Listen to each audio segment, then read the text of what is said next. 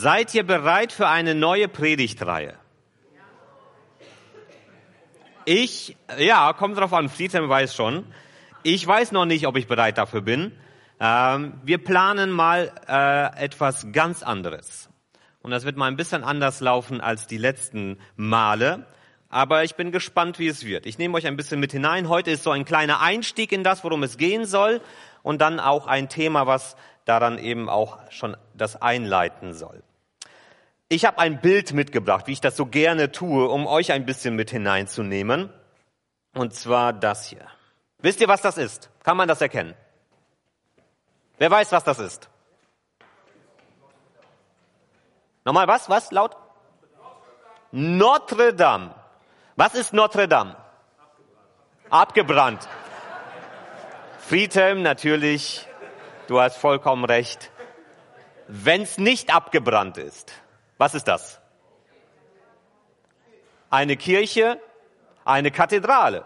Nicht ganz so schön wie unser Gemeindezentrum, aber es gilt als eines der schönsten Kirchengebäude weltweit.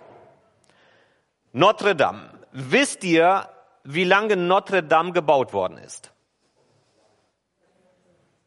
Schätzung. 30 Jahre? Mehr bietet mehr? Wie viel? Was? 500 ist ein bisschen lang. Ja, gehen Schätzungen hier bis 1000 Jahre? Nein, nein, nein, nein, nein, nein. Okay, ich habe zum Glück die Daten da. 1163 bis 1345. Also immerhin 200 Jahre fast. 200 Jahre für ein Gebäude. Ich habe noch ein Bild.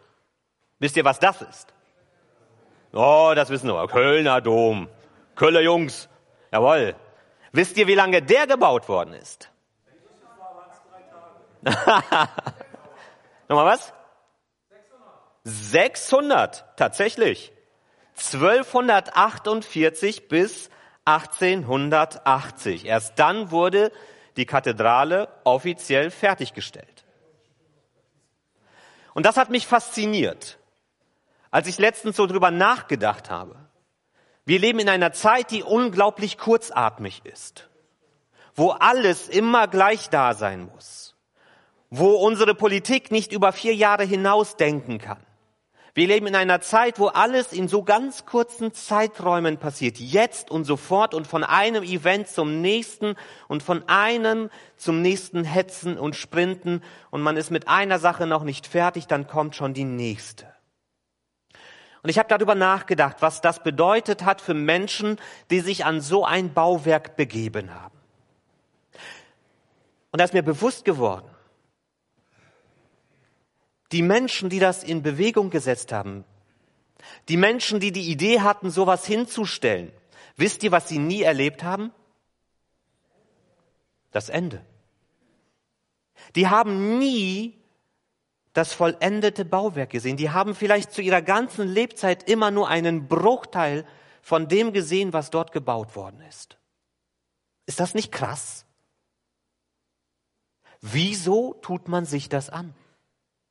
Wieso haben Menschen ihr ganzes Leben teilweise dafür hingegeben, um so ein Bauwerk in Bewegung zu bringen, dessen Vollendung sie niemals sehen werden? Und ihre Kinder werden es vielleicht nicht mal sehen und selbst ihre Enkel werden die Vollendung nicht mitbekommen. Wieso tut man sich das an? Habt ihr eine Idee?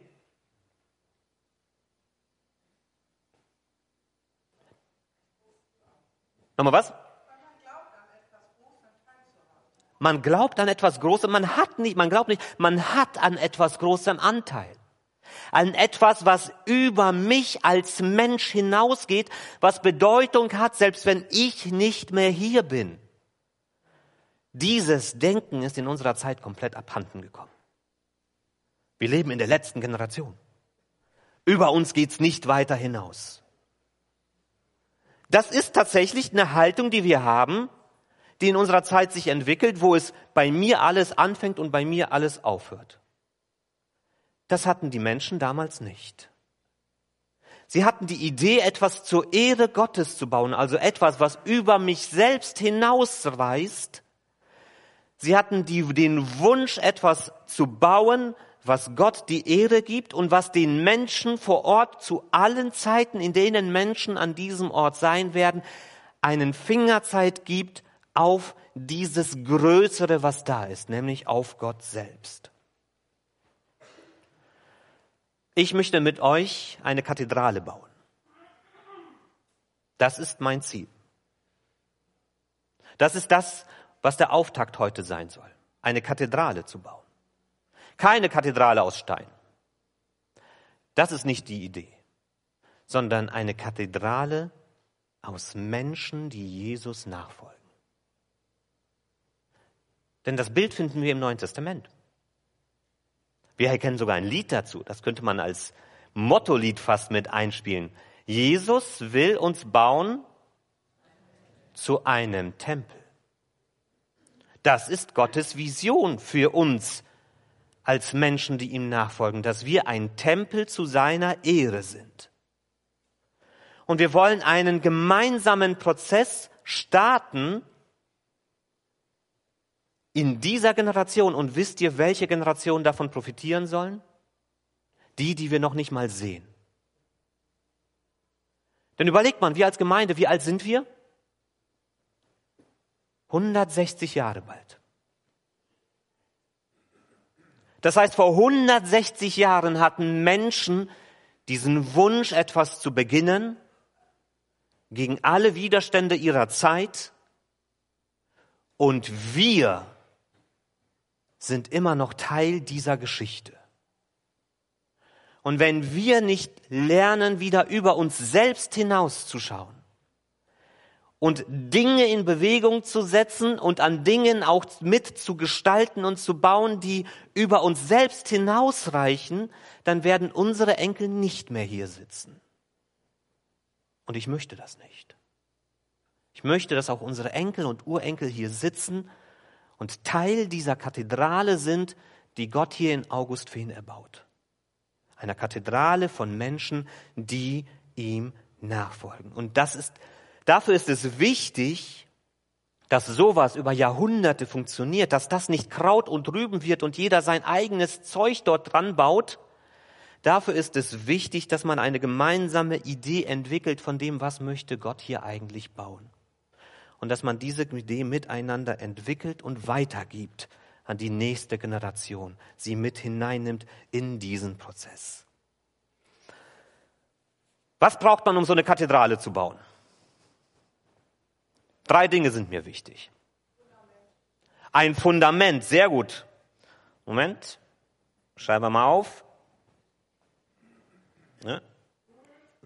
Fundament. Sehr gut. Ein Plan.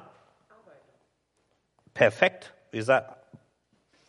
Genau das, genau diese drei Dinge, um die ging es mir. Ein Fundament, ein Plan und die Arbeiter. Den Plan haben wir. Das ist Gottes Wort. Wir müssen lernen, diesen Plan richtig zu lesen. Das ist eine Herausforderung. Wenn ihr euch mal mit Bauplänen beschäftigt habt, da hat man manchmal am Anfang das Gefühl, ich weiß gar nicht, wo ich hier anfangen soll. Und so geht es uns manchmal auch mit Gottes Wort. Dass wir erst lernen müssen, es zu lesen. Das ist die Herausforderung. Aber wir haben diesen Plan. Wir haben Arbeiter. Und wir haben einen Bauherrn. Jesus ist der Bauherr. Und wir dürfen mitarbeiten an dieser Kathedrale. Die Arbeiter sind da. Und wir brauchen ein Fundament, einen Bauplatz vielleicht auch, der geeignet erstmal dafür ist. Wenn man den falschen Bauplatz hat, dann passiert das, was bei einer anderen Kathedrale passiert ist, dass der Glockenturm schief hängt, nämlich in Pisa. Da haben sie keine geeignete Bodenanalyse gemacht, sondern einfach draufgesetzt und plötzlich flupp. Und heute muss es mit Stahlseilen gehalten werden, damit es nicht umkippt. Das heißt, es muss der Bauplatz analysiert werden, eine Bodenanalyse gemacht werden. Und genau darum soll es gehen in dieser ersten Predigtreihe. Zu diesem inhaltlichen Prozess, den wir als Gemeinde anfangen wollen, uns die Frage zu stellen, was erwartet Gott von uns als Gemeinde hier in Augustfehn? Was für eine Idee hat er für uns in unserer Gemeinde? was bedeutet es überhaupt, Gemeinde zu sein. Mit diesem Prozess wollen wir starten, um diese Kathedrale zu bauen, die für unsere Enkel und Urenkel noch stehen soll. Und der Anfang dafür ist, dass wir eine Bodenanalyse durchführen, damit wir nicht auf falschem Fundament bauen. Und damit wir erstmal verstehen, was für Boden haben wir hier, was müssen wir überhaupt für Fundamente setzen. Das ist der erste Schritt. Und als ich darüber nachgedacht habe, ist mir ein Vers eingefallen aus 1. Chronik, der für mich genau treffend beschreibt, mit welcher Haltung wir unterwegs sein sollen bei dieser Frage. 1. Chronik 12, 33. Da geht es darum, dass David Männer sammelt zum Krieg. Und hier wird eine ganz interessante Aussage gemacht. Vom Stamm Isachar kamen 200 Offiziere mit ihren Truppen. Diese Männer konnten den Lauf der Dinge richtig einschätzen und wussten, was Israel zu tun hatte. Das ist so interessant, dass das hier so reingeworfen wird in eine Aufzählung von Soldaten, die kommen. Diese Männer konnten zwei Dinge, den Lauf der Dinge richtig einschätzen. Und das ist das eine. Das heißt, sich zu fragen, in welchen Zeiten sind wir unterwegs? Unsere Zeit verstehen, was passiert hier gerade eigentlich?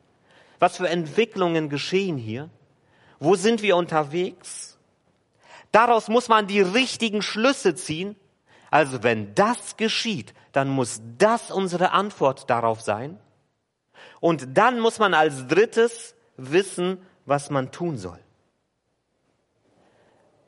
Die richtigen Entscheidungen auch treffen gute Entscheidungen treffen. Und deshalb wollen wir die Predigtreihen starten, die heißt Kenne die Zeit. Kenne die Zeit. Und zwar unsere Zeit. Zeit, unsere Gesellschaft, die Zeit, in der wir unterwegs sind, sich mal damit auseinanderzusetzen, in was für Zeiten sind wir unterwegs und was sind die Herausforderungen, mit denen wir es zu tun haben. Was sind die Grundgedanken?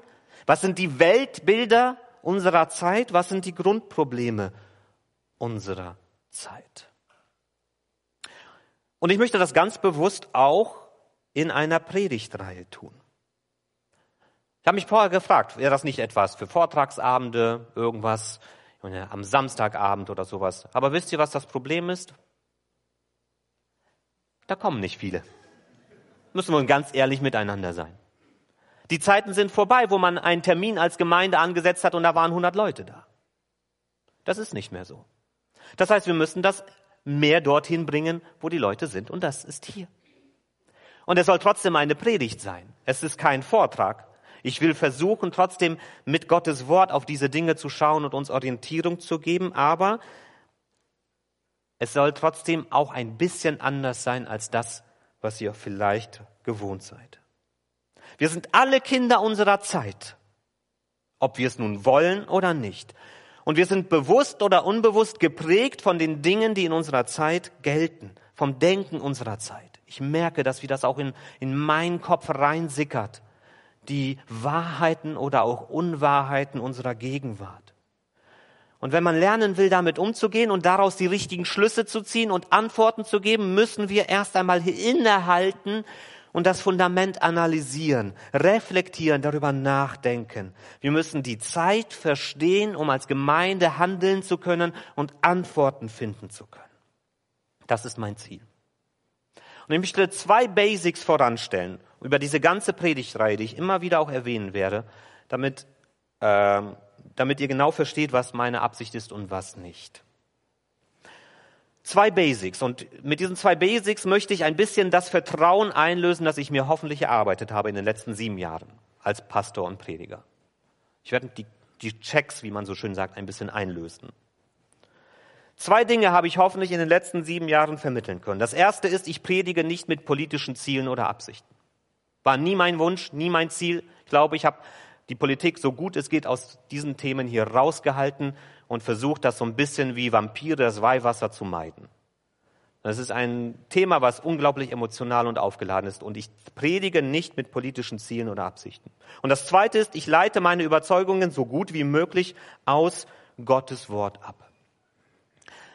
Beides ist Basis für meinen Predigtdienst.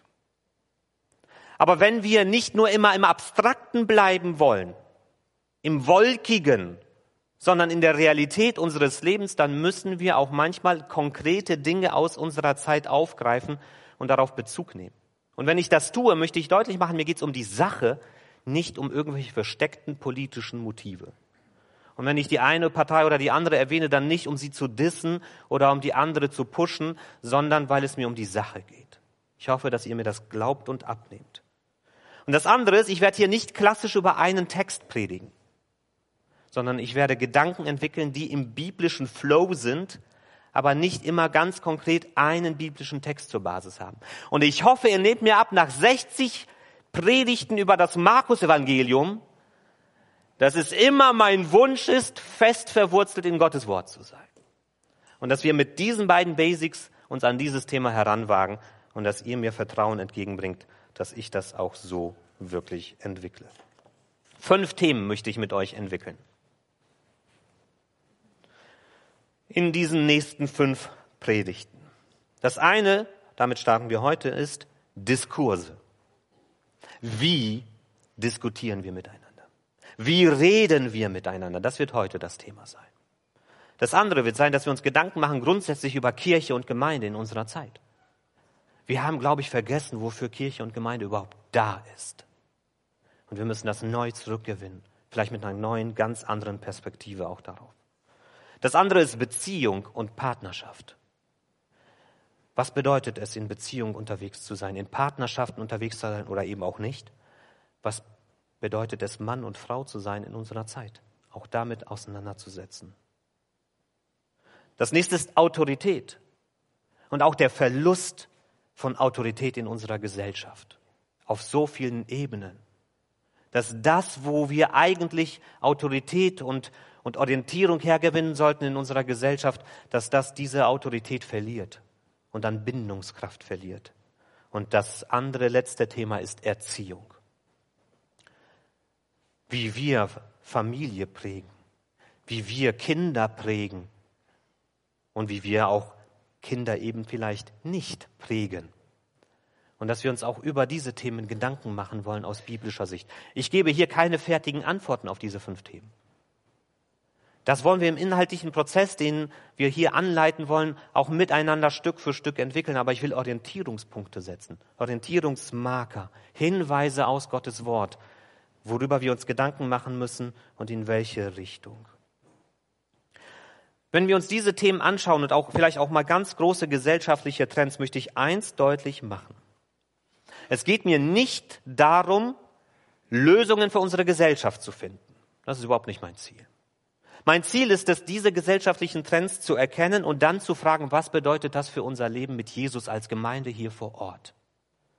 Dass wir Orientierungspunkte finden für unseren Weg mit Jesus und dass wir, mein Ziel ist es nicht, die Rettung des christlichen Abendlandes. Das christliche Abendland ist tot. Wir können es beerdigen, es ist vorbei. Und ich werde das nächste Mal noch mal mehr darauf eingehen. Das ist nicht unsere, unser Ziel, auch nicht das Ziel eines christlichen Deutschlands. Mein Ziel ist es, dass wir als Gemeinde uns fragen, was bedeutet es, mit Jesus unterwegs zu sein?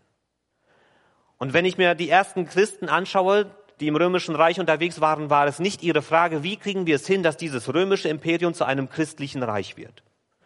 Ihre Frage war es, was bedeutet es für uns hier in Korinth und in Jerusalem und in Antiochien mit Jesus unterwegs zu sein? Und weil sie sich auf darauf fokussiert haben, haben sie die Welt verändert. Genau in dieser Reihenfolge und nicht andersherum.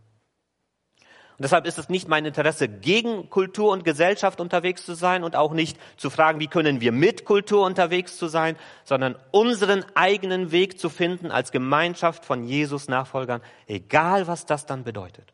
Egal wohin uns das dann auch führt, dahin, wo Jesus uns hinhaben wird, will. Das als Grundlage erst einmal. Erstes Thema. Diskurs in dieser Zeit. Das ist wichtig, dass wir uns darüber Gedanken machen. Denn wenn wir als Gemeinde miteinander im inhaltlichen Austausch sein wollen darüber, was es bedeutet, Jesus Nachfolger in dieser Zeit zu sein, dann müssen wir eins lernen, miteinander zu reden, auch miteinander zu streiten. Wenn wir das nicht lernen, dann brauchen wir damit gar nicht anzufangen. Wenn wir es nicht schaffen, in Meinungsverschiedenheit miteinander unterwegs zu sein und uns auch bis zu einem gewissen Grad auch stehen zu lassen, dann brauchen wir diesen Weg erst gar nicht anzufangen.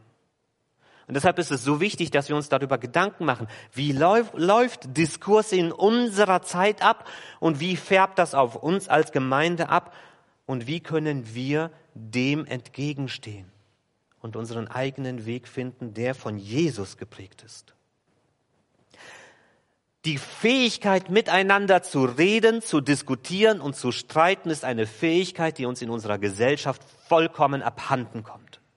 Das eskaliert vollkommen. Und wir entwickeln eine toxische Kultur von Debatten in unserer Gesellschaft. Und ich rede erstmal von Deutschland, weil das der Kontext ist, in dem wir leben, aus dem ich mich frage, wie sollen wir da jemals wieder zusammenfinden?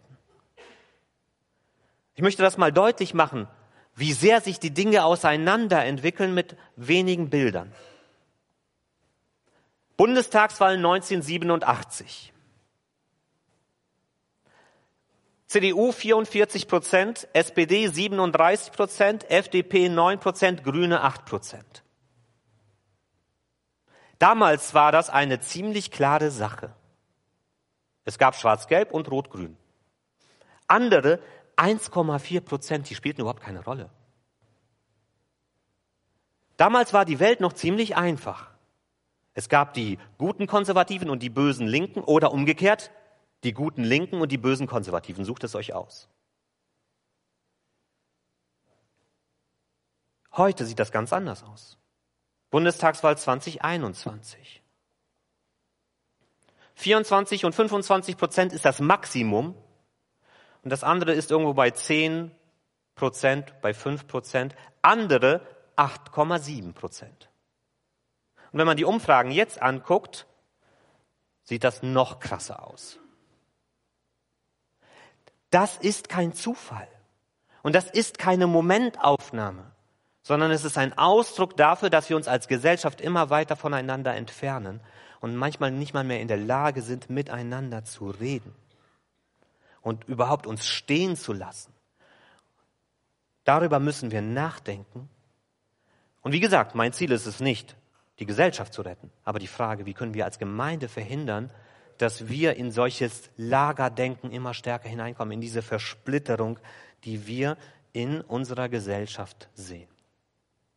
Und wenn es darum geht, wie wir diskutieren in unserer Gesellschaft, dann sehe ich drei Tendenzen, die mir Sorgen machen die wirklich ein Problem sind.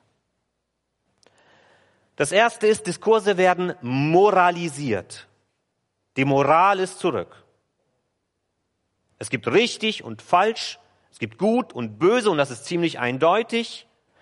Es ist alternativlos. Dann werden Schreckensszenarien an die Wand gemalt. Wenn man das nicht macht, dann ist man demokratiegefährdend oder weltuntergangsgefährdend und was auch immer. Es wird alles moralisiert. Leute, die Inquisition, wenn die heute hier wäre, die könnte sich noch ein paar Scheiben von dem abschneiden, wie wir heute moralisch unterwegs sind miteinander. Die würden Notizen machen, sagen, oh, interessant. Wir moralisieren alles. Selbst was aufs Brot draufkommt, alles. Und das Zweite ist, es wird politisiert. Und damit meine ich, überall werden versteckte Absichten. Der hat ein Ziel, der hat eine Absicht. Was ist sein Motiv? Wenn der Fragen stellt, mit welchem Motiv stellt er Fragen? Fragen stellen ist schon gefährlich. Alles wird politisiert und privat gibt es nicht mehr. Alles kommt in die Öffentlichkeit. Selbst private Nachrichten sind öffentliche Debatten. Alles wird politisiert. Und daraus folgt, alles wird emotionalisiert. Überall ist so ein Gefühl dahinter. Jeder fühlt sich ange...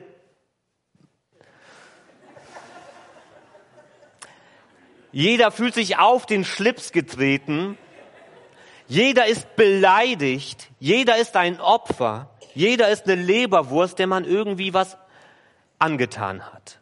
Alles ist emotionalisiert. Und wenn du nicht die richtige Seite vertrittst, dann ist eben wieder Schreckens, Schreckensszenarien und alles. Das ist ein Cocktail, der ist toxisch.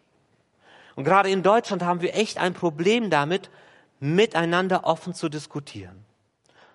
Ich habe das Zitat in einer Sendung von Dieter Nuhr von ihm gehört. Und das fand ich, das, ich dachte, der spricht mir voll aus der Seele. Es ist genau unser Problem hier in Deutschland. Wenn in Deutschland die Realität der Ideologie in die Quere kommt, dann muss sich die Realität anpassen. Das heißt, es gibt eine Vorstellung von dem, was richtig sein müsste. Und wenn die Wirklichkeit zu dem nicht passt, dann muss die Wirklichkeit passend gemacht werden. Das ist unser Problem. Wir haben immer schon vor dem Diskurs die Idee von oder eine Vorstellung von dem, was am Ende richtig ist.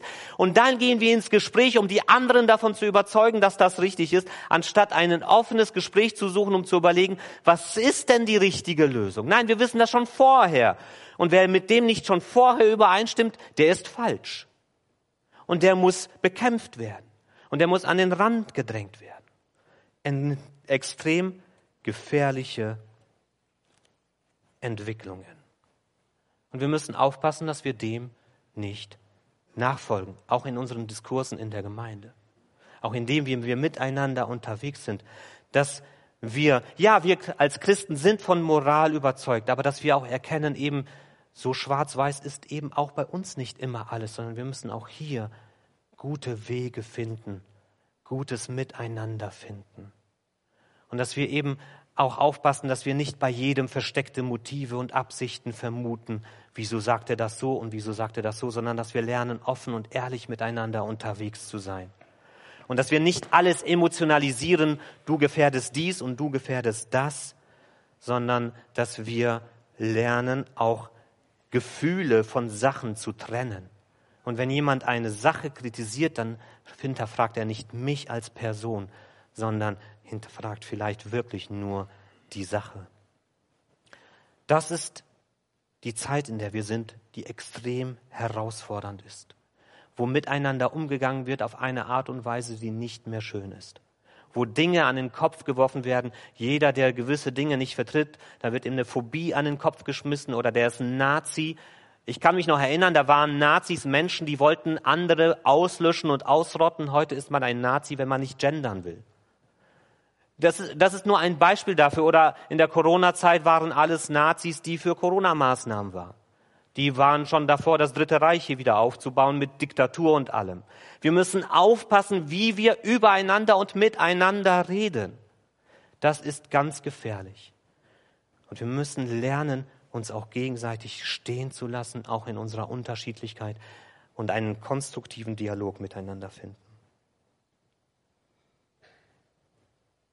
Drei Unwahrheiten gibt es, die unserer Jugend heute eingepflanzt werden und die das mitbewirken. Erstens, ihnen wurde eingeredet, sie seien zerbrechlich und dass sie verletzt würden durch Bücher, Redner und Worte. Deshalb muss das alles immer mit Safe Space und Triggern und allem, muss das alles immer sauber und rein sein, damit bloß niemand irgendwas zu hören bekommt, was ihm irgendwie gegen die Quere kommt. Bücher, Worte und Redner, so wurde ihnen vermittelt, seien Formen von Gewalt. Wenn ich etwas höre, was mir nicht passt, ist das Gewalt. Worte sind Gewalt. Ja, natürlich können Worte auch Wirkung entwickeln, aber wir sind heute so verletzlich geworden und wir vermitteln unserer Jugend, dass sie so verletzlich ist, dass sie nicht mal grundlegende Dinge miteinander aushalten. Das Zweite ist, ihnen wurde eingeredet, dass ihre Gefühle, vor allem ihre Ängste, eine zuverlässige Orientierungshilfe für ihre Wirklichkeit wären. Deine Gefühle, deine Ängste sind der Kompass für richtig und falsch. Und das stimmt nicht. Gefühle täuschen uns. Ängste täuschen uns, sind keine guten Ratgeber. Natürlich brauchen wir Gefühle. Wir brauchen, müssen sie ernst nehmen. Das wurde vielleicht früher auch zu sehr unterdrückt, an den Rand gestellt. Aber heute sind Gefühle alles. Ich bin, wer ich fühle. Das ist die Realität heute und wir müssen aufpassen, dass wir uns dem nicht ausliefern. Und ihnen wurde eingeredet, die Gesellschaft bestehe vor allem aus Opfern und Unterdrückern, sei aus ihnen zusammengesetzt und dass es gute Menschen und böse Menschen gibt. Eine Schwarz-Weiß-Malerei in unserer Gesellschaft. Und auch das ist eben das, was dieser ganzen Emotionalisierung Vorschub leistet. Unterdrücker und Opfer. Und entweder bin ich das eine oder ich bin das andere. Und ich muss mich einteilen und ich muss gucken, wer ist wer. Und das ist ganz gefährlich. Und das Problem ist, wir reden oft aneinander vorbei und zerbröseln in immer kleinere Gruppen. Wir zerspalten uns immer mehr. Ich habe das mal hier versucht grafisch darzustellen. Wie ich es gesagt habe an den Bundestagsergebnissen, in den 80ern war das alles ziemlich einfach. Da gab es links und rechts, konservativ und liberal, gut und böse, wenn man so sagen will. Dann wurde es etwas komplizierter vielleicht, weil dann kamen die Corona-Maßnahmen und ich musste feststellen, plötzlich geht das durch die eigene Gruppe durch. Da gibt es auf der konservativen Seite Leute, die waren pro Corona-Maßnahmen und Leute, die waren kontra Corona-Maßnahmen. Und auf der linken Seite genauso. Pro und contra. Und plötzlich trafen sich auf Demos Leute wieder, die sich vorher nicht mal die Hand gegeben hätten. Und dann kam es weiter. Was passierte dann noch? Plötzlich wurde das immer weiter aufgesplittet, weil dann kam Ukraine-Krieg. Und plötzlich haben wir bei den konservativen Pro-Corona-Maßnahmen Leute, die sind für Russland und für Ukraine. Und bei den konservativen Kontra-Corona-Maßnahmen Leuten haben wir Leute, die sind für Ukraine und für Russland. Und auf der linken Seite genauso. Und am Ende stehen wir alle alleine da, weil wir uns alle nur noch darüber definieren, wie stehst du zu dieser Position und wie stehst du zu dieser Position. Wir zerbröseln und zerspalten uns und fächern uns immer weiter auf und das ist eine gefährliche Entwicklung, die ich nicht möchte nicht bei uns in der Gemeinde. Es gibt einen anderen Weg. Einen Weg, wo wir es lernen können, dass wir uns von diesen Spaltthemen unserer Gesellschaft und mit unseren eigenen Themen, die noch dazukommen, nicht auseinander dividieren lassen. Das Geheimnis einer guten Ehe, wisst ihr, was das ist? Das Geheimnis einer guten Ehe ist, dass man in einem festen Rahmen miteinander unterwegs ist, der nicht in Frage gestellt wird. Ich habe Ja zu dir gesagt. Und mein Ziel ist, dass dieses Ja hält, bis wir sterben. Und wenn beide Partner genau die gleiche Absicht haben, dann ist das ein fester Rahmen, in dem man unterwegs sein kann. Und innerhalb dieses festen Rahmens lernt man miteinander zu streiten und zu diskutieren. Und man lernt sich zu einigen, man lernt Kompromisse zu finden und manchmal lernt man auch, sich stehen zu lassen in der Unterschiedlichkeit. Aber das, was nicht in Frage gestellt wird, ist, dass wir miteinander unterwegs sind, weil wir verbunden sind durch das Band der Ehe. Wenn ich die ganze Zeit Angst haben müsste, mein Partner haut morgen ab, dann werde ich alles vermeiden, was irgendwie problematisch ist. Und ich werde nie lernen, wirklich ernst und offen miteinander zu diskutieren, zu streiten und auch mal Unterschiedlichkeiten auszuhalten. Und dann geht uns was verloren. Und dieses Bild ist das auch, was ich für die Gemeinde mir wünsche. Dass wir ein festes Band haben, um das wir uns sortieren können. Und dieses feste Band ist Jesus Christus. Über Jesus müssen wir eine gemeinsame Meinung haben. Er ist der Sohn Gottes, er ist Mensch geworden, er ist unser Erlöser, er ist ans Kreuz gegangen und wieder auferstanden, darüber diskutieren wir nicht, das ist unser Mittelpunkt. Aber er ist auch der Rahmen, in dem wir unterwegs sind. Wir sammeln uns um Jesus und lassen uns nicht auseinander dividieren, egal wie unterschiedlich wir in vielen anderen Themen vielleicht auch unterwegs sein mögen. Und finden dann einen gemeinsamen Weg miteinander in dieser Unterschiedlichkeit. Und wenn wir denken, das ist nur ein Problem für unsere Zeit, dann täuschen wir uns. Paulus hatte das schon. Beweisen Eifersucht und Streit unter euch nicht, dass ihr immer noch von eurer selbstsüchtigen Natur bestimmt werdet und wie alle anderen Menschen denkt und lebt? Korinth war so eine Spaltergemeinde. So eine Gemeinde, wo jeder für sich alleine stand. Und Paulus will ein anderes Bild zeichnen. Liebe Brüder und Schwestern, im Auftrag unseres Herrn Jesus Christus bitte ich euch eindringlich, hört auf euch zu streiten. In einem negativen Sinne, nicht zu diskutieren, aber zu streiten, auseinander zu streiten. Duldet keine Spaltungen in der Gemeinde, sondern steht fest zusammen und seid euch einig in dem, was ihr denkt und entscheidet. Das ist die Kathedrale die Paulus vor Augen hat. Eine Gemeinschaft von Menschen, die sehr unterschiedlich ist und die auch diese Unterschiedlichkeit ausdiskutieren kann, aber am Ende zusammenhält und sich als Einheit versteht in Jesus Christus. Petrus sieht das genauso. Und noch etwas möchte ich euch sagen, und das gilt für alle. Haltet einmütig zusammen. Nehmt Anteil am Leben des anderen und liebt einander als Geschwister, geht barmherzig miteinander um und seid nicht überheblich. Vergeltet nicht Böses mit Bösem, droht nicht mit Vergeltung, wenn man euch beleidigt, im Gegenteil, bittet Gott um seinen Segen für den anderen. Denn ihr wisst ja, dass Gott euch, auch euch dazu berufen hat, seinen Segen zu empfangen.